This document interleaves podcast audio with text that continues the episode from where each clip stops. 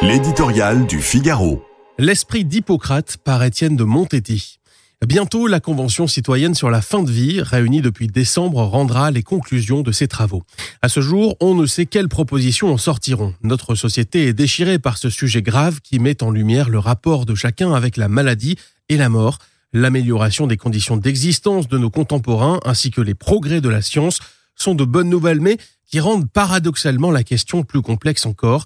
Entre la vie et la mort, il y a désormais ce temps incertain euh, qu'on nomme fin de vie, qui pourrait dire qu'il est parfaitement au clair avec cette perspective. Les derniers moments concernent évidemment ceux qui les traversent, mais aussi les soignants, médecins, infirmières, etc. C'est sur eux que repose une part de la responsabilité dans la décision. Ce poids est manifeste et ils le disent, demandent à la société, c'est-à-dire chacun d'entre nous, de ne pas l'alourdir encore avec cette perspective d'être les bras séculiers d'une aide active à mourir. Chaque jour, en effet, ils rencontrent des malades qui expriment alternativement leur lassitude et leur furieuse envie de vivre.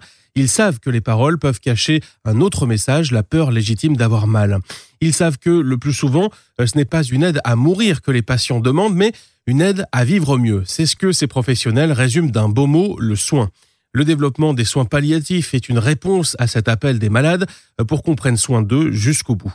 Aujourd'hui, la loi Claes-Leonetti de 2006 aide les médecins à prendre des mesures douces quand le malade est plongé dans cette zone incertaine où la vie s'efface et la mort n'est pas encore un verdict, quoiqu'une perspective proche.